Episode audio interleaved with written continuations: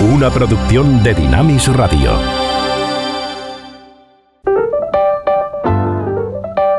Ruta 66. Un recorrido con José de Segovia por la cultura popular a la luz de los 66 libros que iluminan el camino de la vida.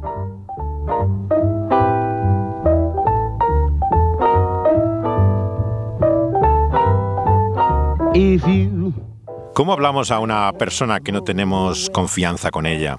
Cuando se trata de un desconocido que no tenemos familiaridad, pensamos en nuestra cabeza cómo dirigirnos a esa persona, cómo poder acercarnos a ella. Si es así en el caso de cualquier persona humana, ¿cómo sería en el caso de Dios? ¿De qué forma nos dirigimos a Él? ¿Cómo poder conectar con Dios? La mayor parte de las religiones tienen siempre dos opciones te encuentras la visión antigua, tradicional, de un dios de imagen más bien tirana, sangrienta, que necesita ser apaciguado por tu buena conducta, eh, con sacrificios que pueda ser aceptable para ti o más bien la visión moderna de Dios, que se considera que es como una fuerza espiritual, una energía, algo a lo que igual te puedes conectar en cualquier momento. Lo que Marcos en su Evangelio en el cual hoy nos paramos nos dice es que ninguno de los dos enfoques nos muestra cómo podemos dirigirnos a Dios.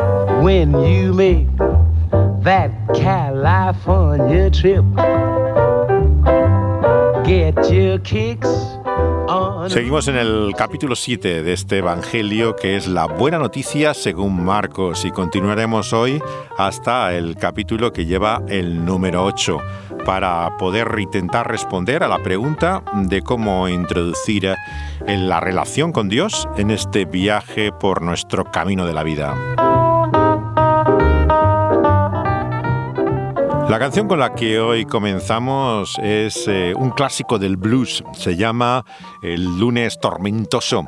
Está hecha por un pionero de la electrificación del blues que se llamaba T-Bone Walker fue un tema que ha sido versionado por todos los grandes músicos de blues, B.B. King entre ellos, pero también por blancos como los Allman eh, Brothers que hicieron también dentro del rock la introducción de este blues que tiene una clara conclusión espiritual, un llamado a la misericordia de Dios.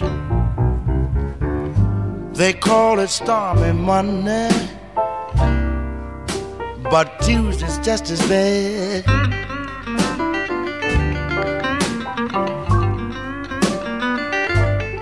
Yes, they call it stormy Monday, but Tuesday's just as bad.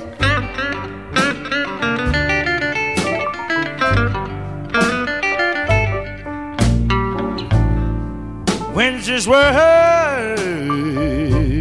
Dicen que los lunes son malos, tormentosos, canta T-Bone Walker, pero los martes son igual de malos y el miércoles aún peor.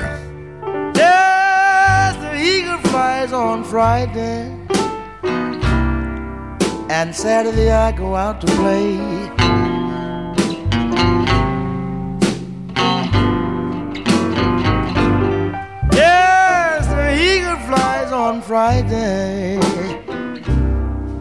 And Saturday I go out to play.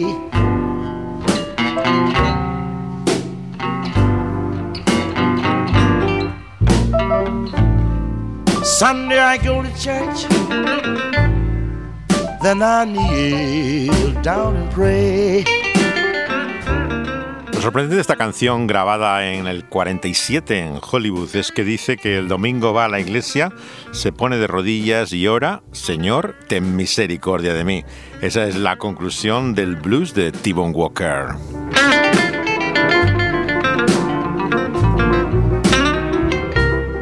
La misericordia nos enseña Jesús también en el Evangelio es la única base con la cual podemos dirigirnos a Dios.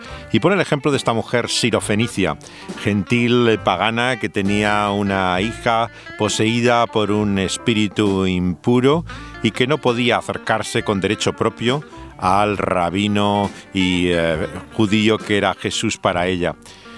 Jesús vemos que le responde recordando que su llamado es a su pueblo, a los judíos, lo que suena como un insulto.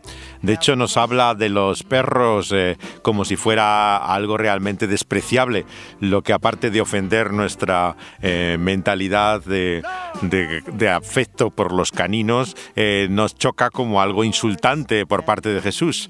Pero lo sorprendente verdaderamente es la reacción de la mujer, porque la mujer en vez de ofenderse por todo ello, es como que reconoce la verdad de lo que Jesús dice, de que no tiene derecho a acercarse a él, y lo que suplica es, como en este blues, por su misericordia.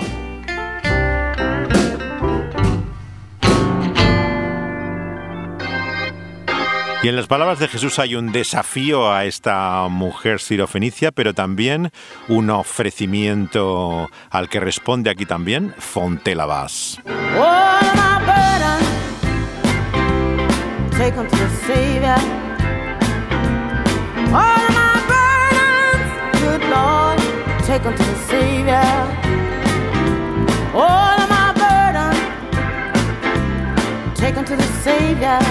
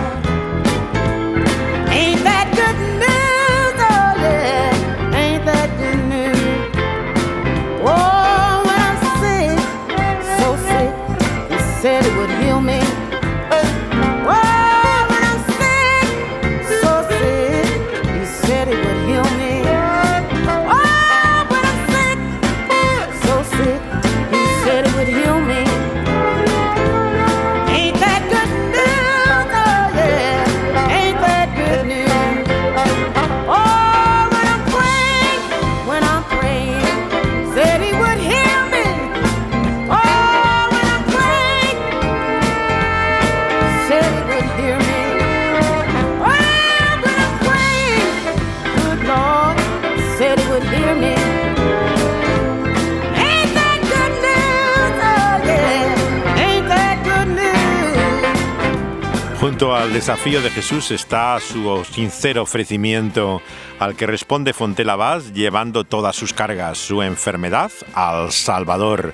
La cantante de soul, hija de aquella vocalista que estaba con la clásica cantante de gospel, eh, Claire Roth, eh, vemos que eh, se hizo toda una carrera en el mundo del rhythm blues y del soul, eh, pero también volvía una y otra vez al gospel en canciones como esta, en la cual combinaba la fuerza del soul y del rhythm and blues juntamente con el mensaje espiritual que responde a las palabras del Salvador.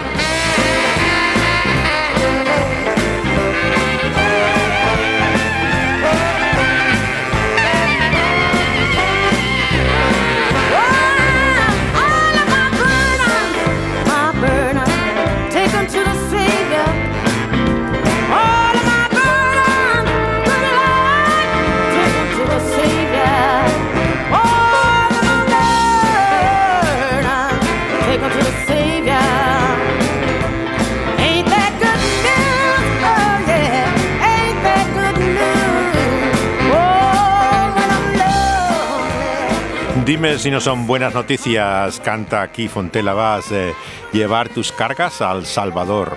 Hay dos formas en las cuales vayamos en llevar así eh, nuestra vida a sus pies. Una es no aceptar el desafío, ser demasiado orgullosos y no reconocer eh, nuestra falta delante de Él.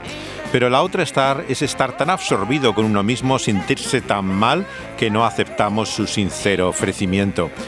Nos recuerda aquellas palabras de aquel predicador, John Newton, eh, que inspiró la liberación y abolición de la esclavitud de Wilberforce, cuando escribía en una carta a uno que estaba particularmente deprimido por su mal. Dice, te quejas del pecado, pero detrás de tus quejas hay demasiado de justicia propia, incredulidad y orgullo.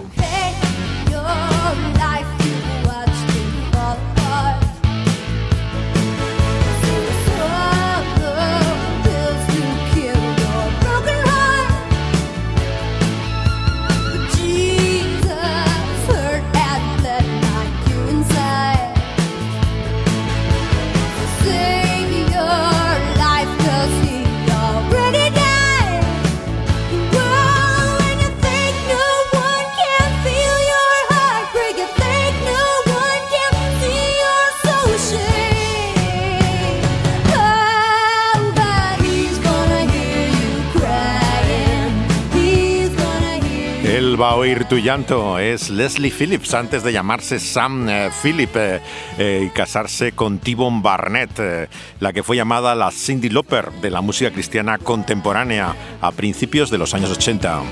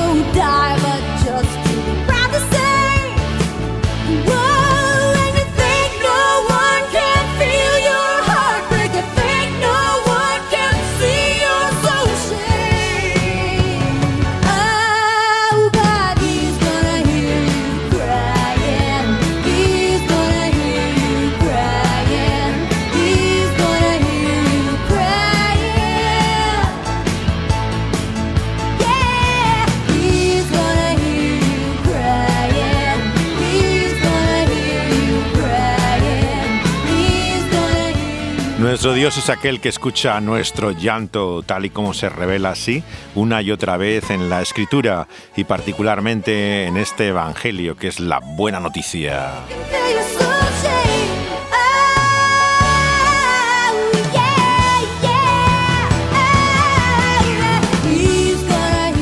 Recuerdo todavía a Phillips bailando eh, cuando cantaba estas canciones al principio de los 80. Luego se volvió bastante más sombría y oscura en su música e hizo incursiones incluso en, la, en series como la, famosa de la jungla de cristal, eh, con Bruce Willis haciendo de villana eh, terrorista y papeles semejantes.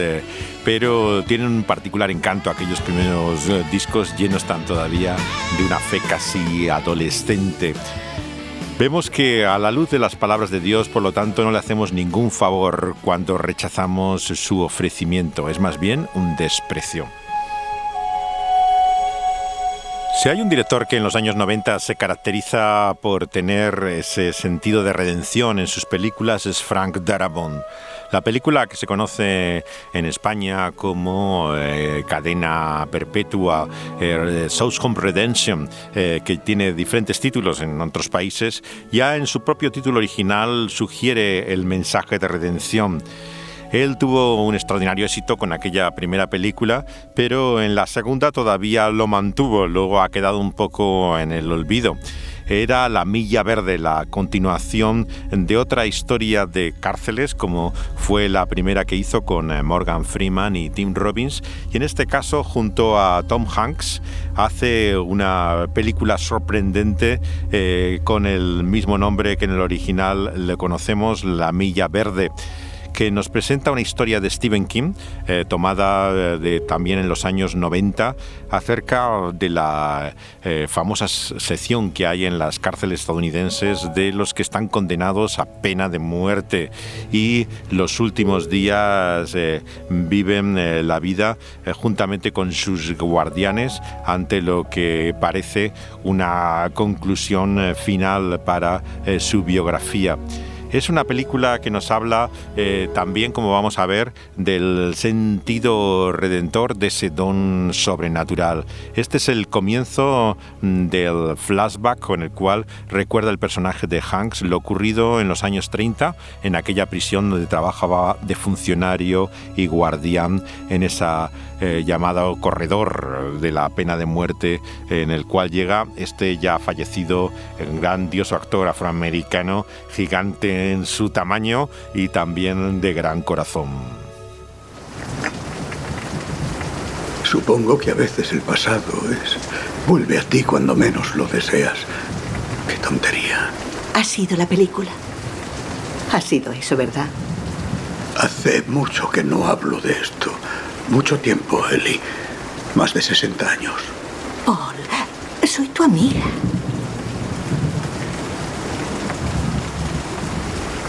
Te he contado que fui celador durante la depresión. Sí, algo mencionaste. Y que era el encargado del corredor de la muerte y supervisaba las ejecuciones. Mm. Generalmente lo llaman la última milla. Nosotros lo llamábamos la milla verde. El suelo era de un color verde lima. Teníamos la silla eléctrica, la vieja chispas. Oh, he vivido muchos años, Eli, pero 1935 se lleva la palma. Ese año tuve la peor infección de orina de mi vida. Y fue... Fue el año de John Coffey y las dos niñas muertas.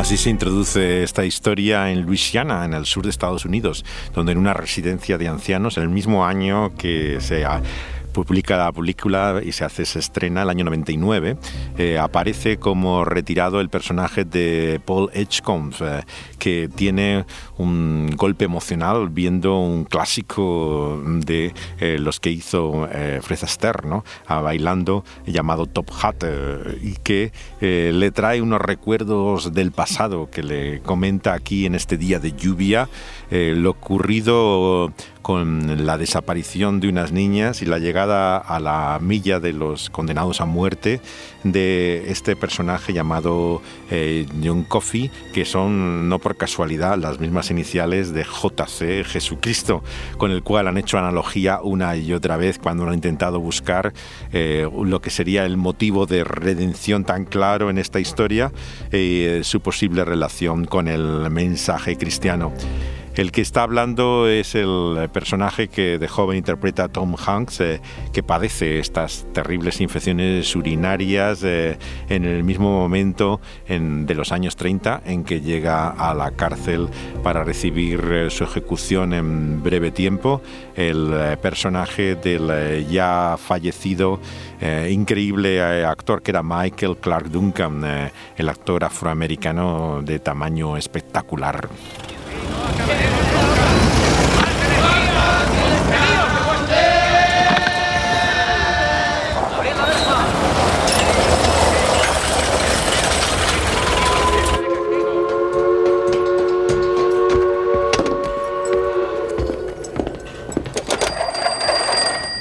Pásame con el bloque.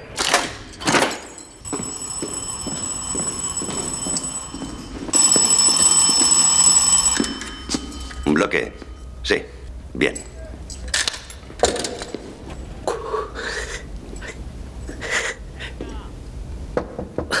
Paul, el preso. Espera un momento, hombre. ¿Te encuentras bien? Para alguien que mea cuchillas de afeitar así. Oh.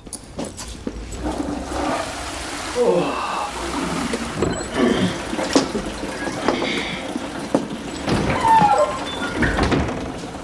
Deberías haber ido a ver al médico. Con el nuevo preso es imposible. Además, ya no estoy tan mal como antes. Empiezo a curarme. Bueno, anima esa cara, Dean. Sí, señor. Maldita sea. Ni que llevaran un elefante.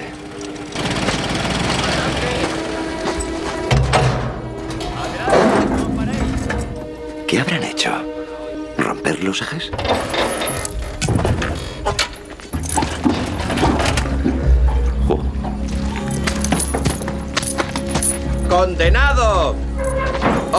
¡Hombre muerto! ¡Abrid paso al condenado!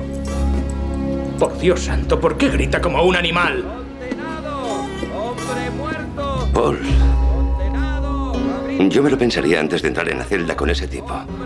Es enorme. No será más grande que tú.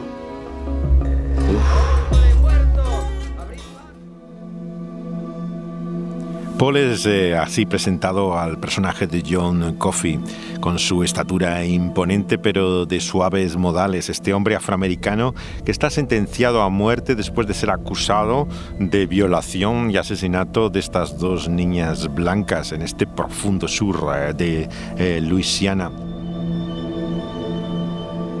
El personaje de Mike eh, Clark Duncan es el, único sin experiencia en el reparto. De hecho, curiosamente, eh, comentan en los extras de la película en formato doméstico que fue una recomendación nada menos que de Bruce Willis al director, que insistió una y otra vez en que le hiciera una prueba. Finalmente fueron tres los que hicieron el casting de este personaje que era clave para la película y que no encontraban el actor apropiado. No estamos hablando simplemente de, su estatura o apariencia, sino de la carga emocional que, representa. Y él eh, tuvo una persona que le, dirigía y le guiaba psicológicamente con un sistema de interpretación cercano al método, a las penurias y problemas que vivió en su infancia y cómo al recordarlas tiene ese enorme peso de carga emocional que tiene la película.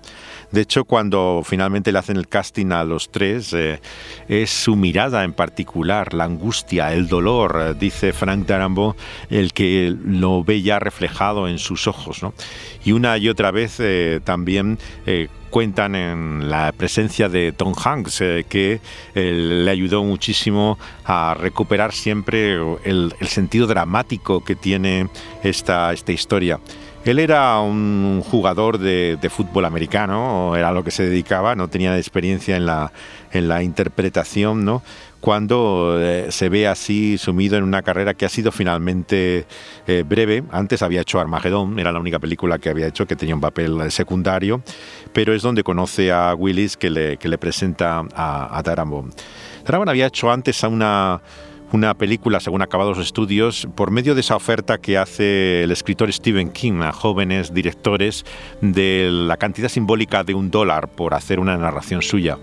Y como él es bastante prolífico, pues tiene bastantes y le da posibilidades a muchos. Por eso hay tantas adaptaciones. Sin embargo, King ha dicho que ninguna hay como La Milla Verde. Frank Darabont hace una adaptación de esta novela que publica secuencialmente Stephen King en varios volúmenes al estilo de Dickens, como se publicaban antes las historias en libros separados, y que no le deja leer el final hasta ya haciendo la película. Y según explicó, eh, esa adaptación prodigiosa, magistral, ¿no? que hace Frank Darabont, eh, la hizo eh, escribiendo él en, lo que era el ambiente de esa época, de los años 30, escuchando ya de la época antes de la guerra y con un gato que dice que tenía un tumor que estaba anunciado su muerte y que le sirve de compañía en esos seis meses que tiene todavía de vida el gato, es en los que escribe esta historia y a quien también le, agradece la, la, inspiración. Es una, una adaptación que si bien no es estrictamente literal del relato de Kim. Hay mm, la investigación del personaje de Tom Hanks se omite y se ve como una visión, una revelación que tiene por medio de, de Coffee. Sin embargo, eh, está verdaderamente registrado lo, excepcional de lo que se ha dado en llamar por muchos especialistas de Kim este sentido ya no espiritual simplemente, sino particularmente cristiano que tiene de esa imagen prácticamente crística que tiene el personaje de Coffee. Dejaré que Harry te quite las cadenas. ¿Estarás tranquilo?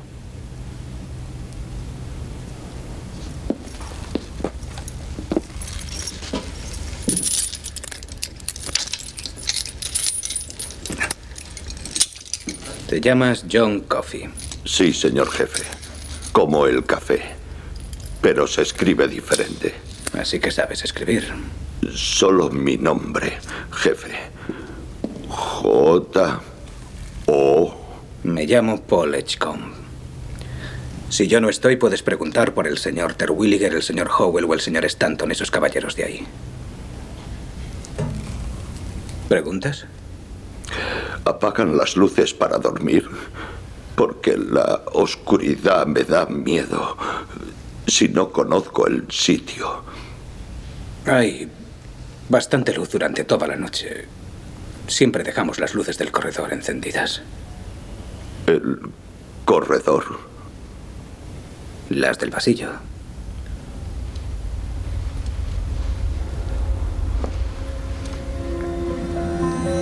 Puedes sentarte.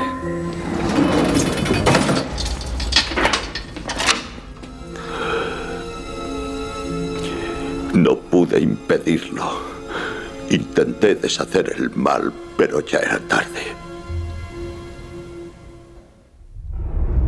Es una de las frases que una y otra vez repite el personaje de Coffee, tanto su nombre como su intención de acabar con el mal y una enigmática frase que eh, es clave también a lo largo de la historia, que relaciona el amor con la muerte, ¿no? Y de, de dónde proviene eh, la tragedia de esta historia relacionada con, con, las niñas que le acusan a él de haber muerto, pero que de una forma sobrenatural él tiene percepción de lo que ha pasado realmente con ellas, ya que se trata de una eh, criatura particular, ¿no? que tiene una percepción eh, que va más allá de lo conocido humanamente.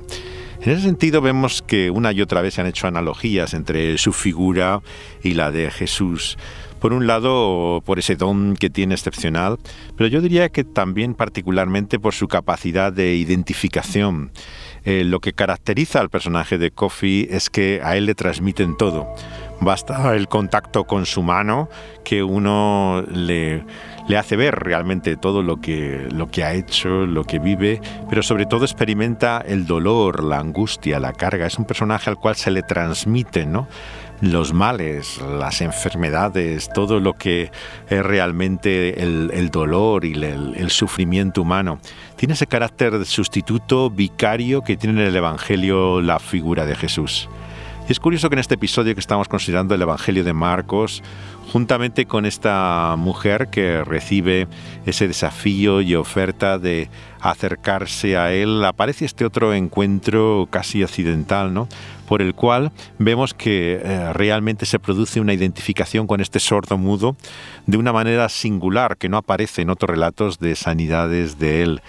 Lo que está haciendo no lo hace para poder curarle, sino para poder sentir, eh, poder eh, estar unido a Él en esa experiencia de dolor, como vivir en ese lenguaje ritual el drama hasta en su propia saliva, con su lengua, de este sordo mudo. Lo característico una y otra vez de, de Jesús como aquel que precisamente nos entiende porque ha vivido en su propia carne la realidad humana en toda su tragedia. ¿Qué? ¿Cómo está tu preciosa mujer? Melinda no está bien, Paul. Estoy preocupado. Oh, más jaquecas. Ayer no pudo ni levantarse. Cada vez es peor. Voy a llevarla a Vicksburg para que le hagan algunas pruebas. Placas de la cabeza y esas cosas. Está muerta de miedo. La verdad es que yo también. Si es algo que se ve en la radiografía, quizá puedan curarlo. Es posible. Acaba de llegar esto. La fecha de ejecución de Bitterbach. Hal.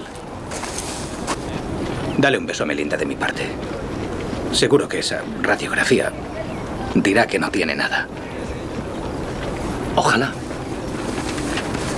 Sentencia de muerte. Fecha de ejecución. 10 de julio. Paul. Hola. ¿Está demasiado alta? No. Hay un gran vacío en mi cama donde mi marido suele dormir. Me ha dicho que esta noche no puede dormir. ¿Estás preocupado por Melinda? ¿Es eso lo que te desvela? Sí, eso. Y. Cosas.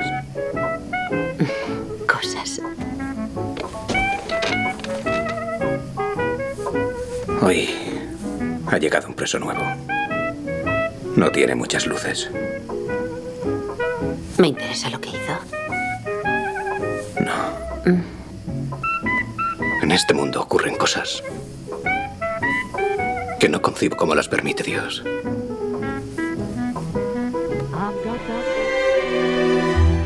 Esa dimensión sobrenatural, la cuestión de Dios, que siempre ha preocupado a King, un hombre que nunca ha sido ateo, siempre ha afirmado la realidad eh, de Dios, pero sin embargo ese mundo de dolor, sufrimiento, muerte y terror eh, parece entrar en conflicto con su presencia en nuestra vida vemos la humanidad de estos personajes. Mm, realmente quien piensa que esta es una historia sobre la pena de muerte o sobre la crueldad de los individuos no, no se da cuenta de la inmensa, tremenda humanidad y sensibilidad de la mayoría de los personajes de historia. Por un lado, el alcaide que hace Cromwell, casado con Patricia Clarkson, con esa terrible enfermedad, el personaje de Melinda, de un tumor cerebral que va a acabar con su vida, la esposa del propio personaje Tom Hanks, pero también sus compañeros en, prisión eh, que trabajan también como guardianes. Es todo tan increíblemente eh, humano y sensible a la, a la realidad eh, que muestra al mismo tiempo con ese peso moral que tiene también la, pena de muerte como el pago a lo que es un, crimen imposible de pasar por alto. Todo ello tiene una, una dimensión bíblica, sin lugar a dudas, que vemos en las grandes historias de Kim. ¿Qué me has hecho? Dímelo. Aliviarle. No le he aliviado. Solo he deshecho el mal. Ahora estoy muy cansado. Muy cansado. Todos visteis lo que hizo con el ratón. Podrías haber esperado un poco más para sacar el tema. Yo habría esperado todo el año. A mí también me hizo lo mismo. Puso las manos sobre mí y la infección desapareció.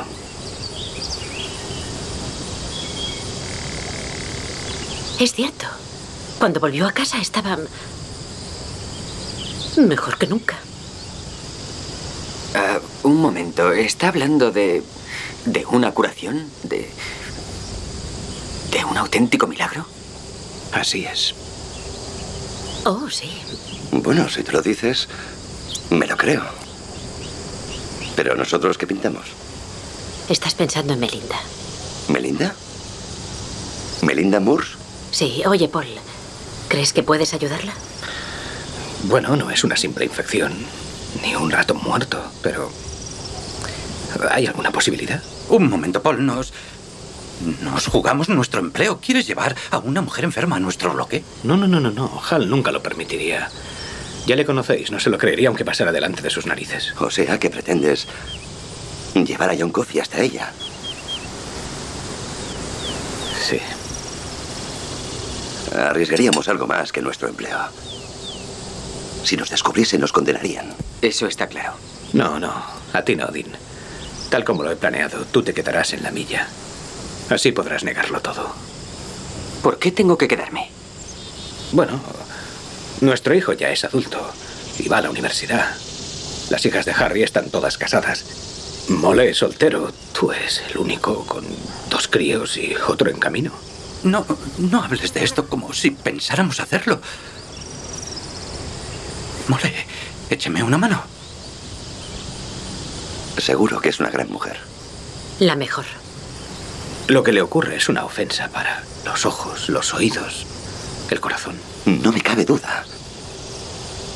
Pero no la conocemos como Jan y tú. Y no olvidemos que John Coffey es un asesino.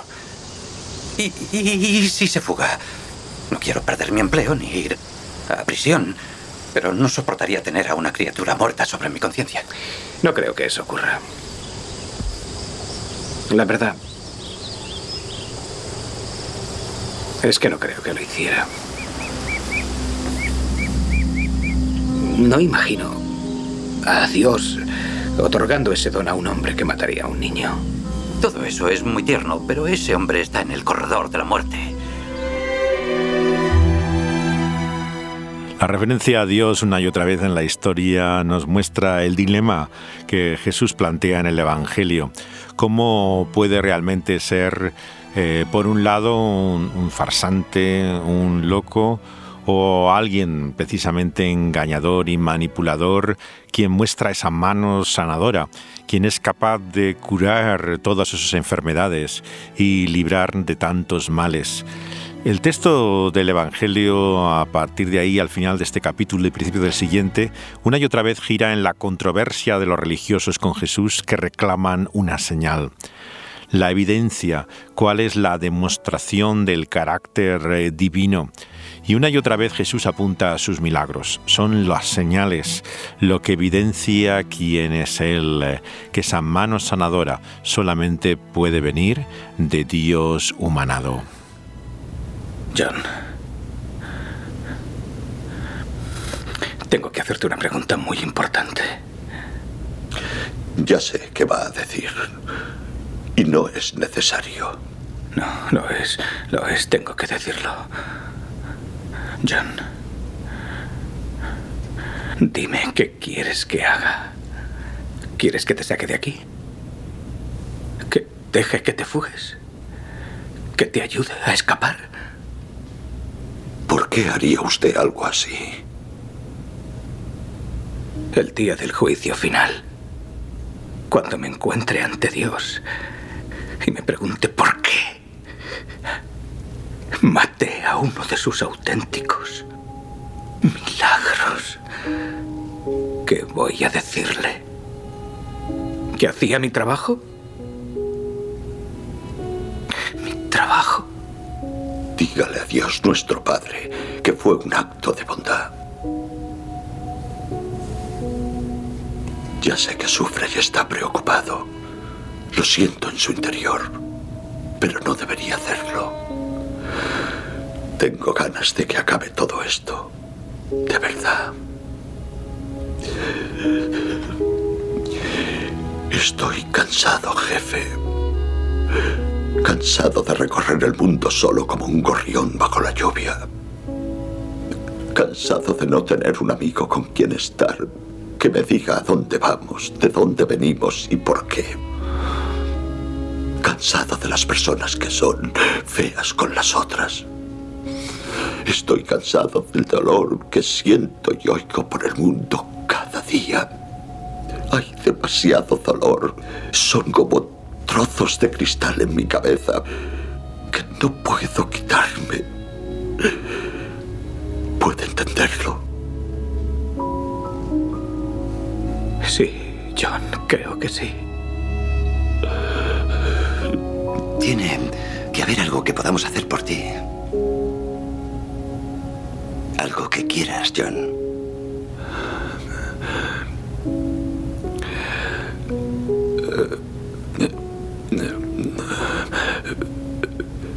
Nunca he visto una sesión de cine.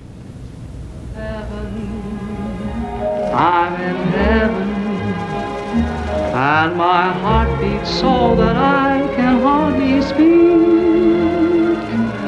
And I seem to find the happiness seek when we're out together dancing cheek to cheek. La canción de la película de Fred Astaire que evoca todo el flashback de esta historia, nos habla del cielo. ¿Qué es el cielo? Sentirse, como dice el personaje de Coffee, no solamente aliviado del descanso, de ese dolor y toda la aflicción que la vida supone, sino entender finalmente todos el por qué y el para qué, la razón y el sentido de las cosas que no percibimos en esta vida. Ese es el cielo que abraza el personaje y por el cual voluntariamente se dirige a esa muerte de la cual quieren librarle los guardianes conscientes de su inocencia, pero que él abraza voluntariamente una figura, por lo tanto, claramente crística, en la cual eh, vemos eh, en todo lo que es una conclusión conmovedora de, la película que es difícil eh, ver sin tener los ojos humedecidos. ese momento realmente tremendo que tienen las películas de Frank Darabont hacia el final, en los cuales vemos la fuerza emocional que tiene sus relatos pero que nos habla también de la mayor historia, la gran historia verdadera, de aquel que haciendo bien también dio de comer a las multitudes. La canción que vamos a escuchar ahora hace referencia a este episodio con el cual comienza también el capítulo 8 del Evangelio de Marcos, la compasión de Jesús de la gente que ve que está en ayuna sin haber comido, que se desmayan del cansancio, que necesitan de ese pan y ese pescado que multiplica Jesús al comienzo de este capítulo 8 para 4.000 personas.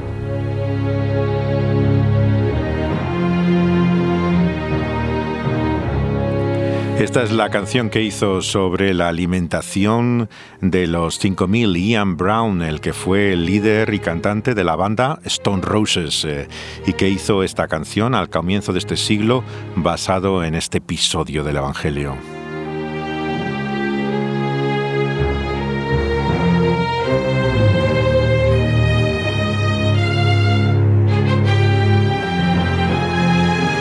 Es un milagro que parece una reiteración del anterior, ya que el que hace ahora es de 4.000, no de 5.000, que hace referencia a la canción, pero son dos milagros diferentes que muestran la compasión continua y repetida del Maestro por sus discípulos, por todos aquellos que le oyen, la multitud que le rodea.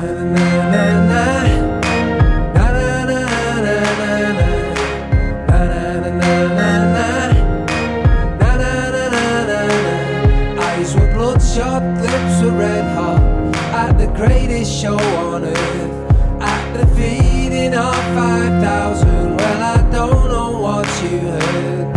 Eyes were bloodshot, lips were red hot. Sweetless fragrance fills the air, resuscitating all the breathless, surviving everybody there. Two fishes as the spirit, five loaves of bread the soul, at the feeding of 5,000 where the baskets overflow.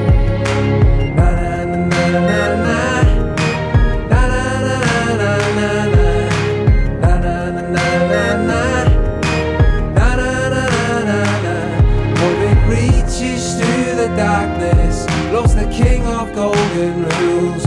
Bombs are falling as we're dancing to this man-made sonic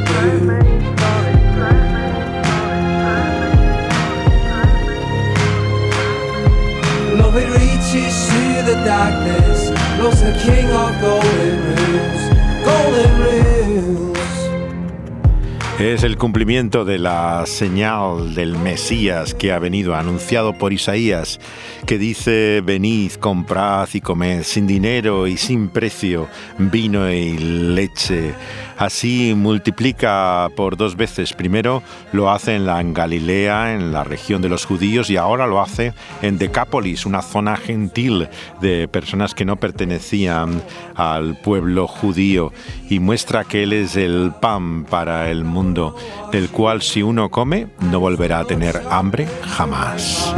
Sweetness fragrance fills the air, resuscitating all the breathless, surviving everybody there. Two fishes as the spirit, five loaves of bread and soul. At the feeding of five thousand, where the baskets overflow.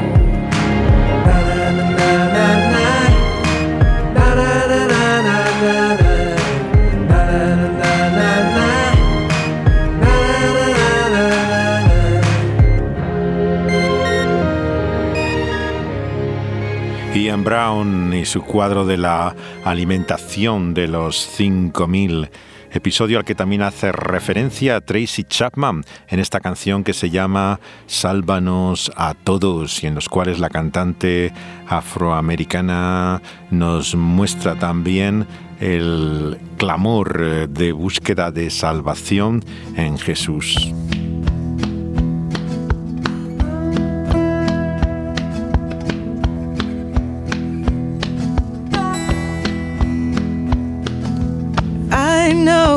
Jesus loves me. In my heart, I know it's true. I know Mary's little baby came into the world just to save me. I don't know about you. My God's a mighty big God.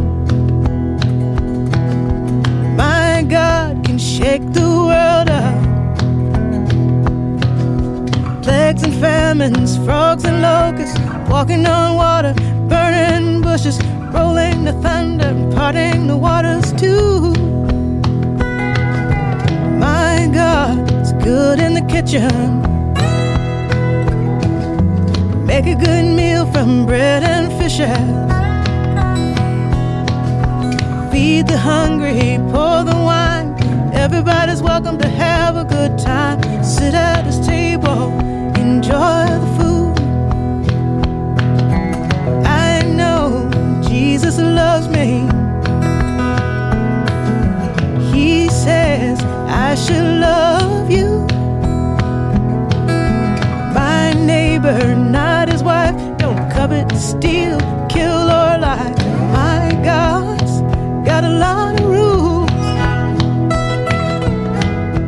Y un año después que Ian Brown, eh, que hizo este texto en el 2007 del Evangelio puesto música, hace referencia a él en el 2008, Tracy Chapman, en el cual también lo registra para mostrar que Jesús nos ama. Vino a este mundo para salvarme. Yo sé que mi Dios es poderoso.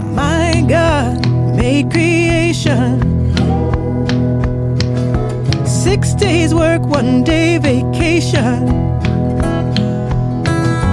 Made a garden, filled it with apples. Adam and Eve, they walked round natural till they ate that one piece of bad fruit. I've heard your God's older. Buddha, Allah, Krishna. With many faces, worship the world over in foreign places. I assume your God must love you. I know Jesus loves me. My God is good and great and true. But if pride goeth before the fall, hope someone's God will save us all, save us all, and love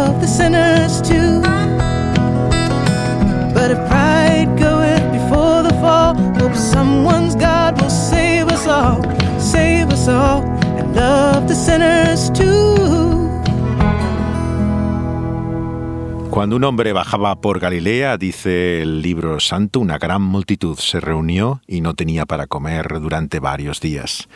Paró a un chico pequeño con una cesta y le dijo al Señor que tomara esos cinco pedazos de pan y esos dos pescados y diera de comer a cinco mil. Well, a man walked down by Galilee, so the holy book does say.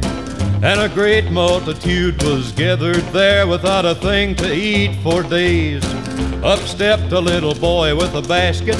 Please take this, Lord, he said.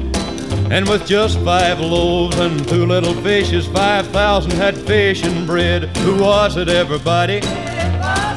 Who was it, everybody? Who was it, everybody? It was Jesus Christ our Lord. Es Johnny Cash en 1959 con Era Jesucristo nuestro Señor. Yeah, it's all about a man that walked on earth nearly 2,000 years ago. Well, he healed the sick and afflicted, and he raised them from the dead. Then they nailed him on an old rugged cross and put thorns on his head. Who was it, everybody? Who was it, everybody? Los fariseos discutían con él y le pedían señal del cielo, pero él, gimiendo en su espíritu, se pregunta por qué piden señal. De cierto os digo que se dará señal a esta generación. Y advierte a sus discípulos, guardaos de esa levadura de los fariseos y de Herodes. Y discutían entre sí diciendo, no trajimos pan, ¿qué discutís porque no tenéis pan? ¿No entendéis, no comprendéis, no tenéis ojos para ver ni oídos para oír? Partí los cinco panes entre cinco mil. ¿Cuántas cestas llenas de pedazos recogieron? Y os dijeron doce. ¿Y no entendéis? se pregunta el Señor. It was Jesus Christ our Lord.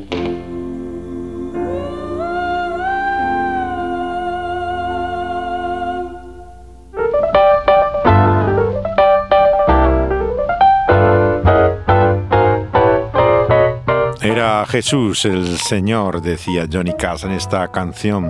Y seguiremos hablando de quién es Él, de su identidad, en este capítulo 8 del Evangelio según Marcos, donde se da ya un giro en el cual vemos que se marca la separación del texto de esta buena noticia para descubrir eh, quién es eh, Jesús.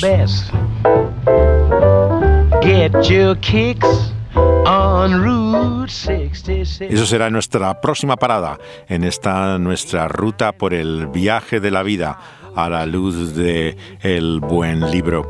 Estaremos en esta ruta 66 eh, considerando las últimas preguntas a la luz de quién es Jesús.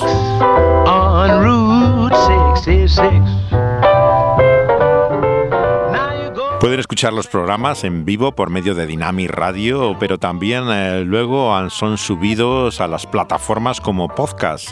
Están en eh, la plataforma que tiene la emisora en SoundCloud, eh, así como en Evox, como el Pulso de la Vida también en Spotify y ahora están subiéndose los del Evangelio según Marcos a YouTube, eh, donde pueden escuchar los programas anteriores en nuestras paradas en este viaje por la Ruta 66.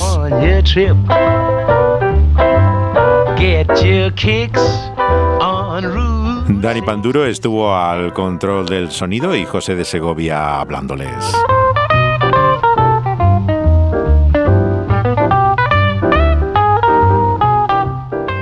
Les invitamos a seguir eh, nuestro viaje y hasta entonces un abrazo, besos o las dos cosas.